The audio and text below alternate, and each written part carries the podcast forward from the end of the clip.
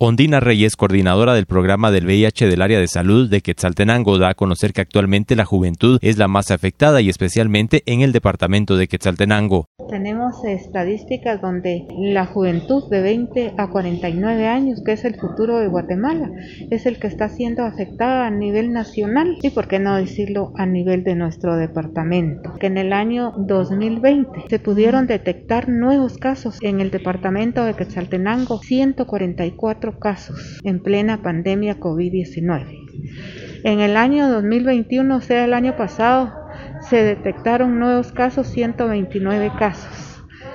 Y actualmente, en lo que llevamos de enero a, abril, ya llevamos 54 casos en el departamento.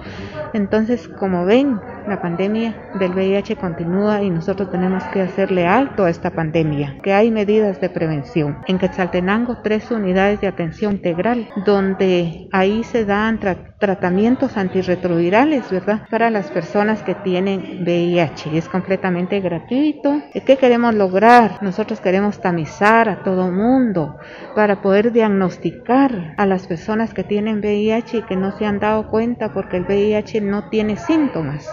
¿Verdad? Y puede estar uno bien unos 3, 4 años. Necesitamos una confirmatoria, por eso es que nosotros acompañamos a las personas a que se confirmen la prueba en una clínica de atención integral, como son tres clínicas de atención integral que tenemos en Quetzaltenango. Tenemos una aquí en el hospital regional que es la clínica 1. Tenemos la clínica ICA que es en el Rodolfo Robles. Tenemos la clínica 12 que está en Coatepeque. Entonces tenemos tres clínicas, más tenemos todos los distritos y todos los puestos de salud. Desde Emisoras Unidas, Quetzaltenango, informa Wilber Coyoy, primera en noticias, primera en deportes.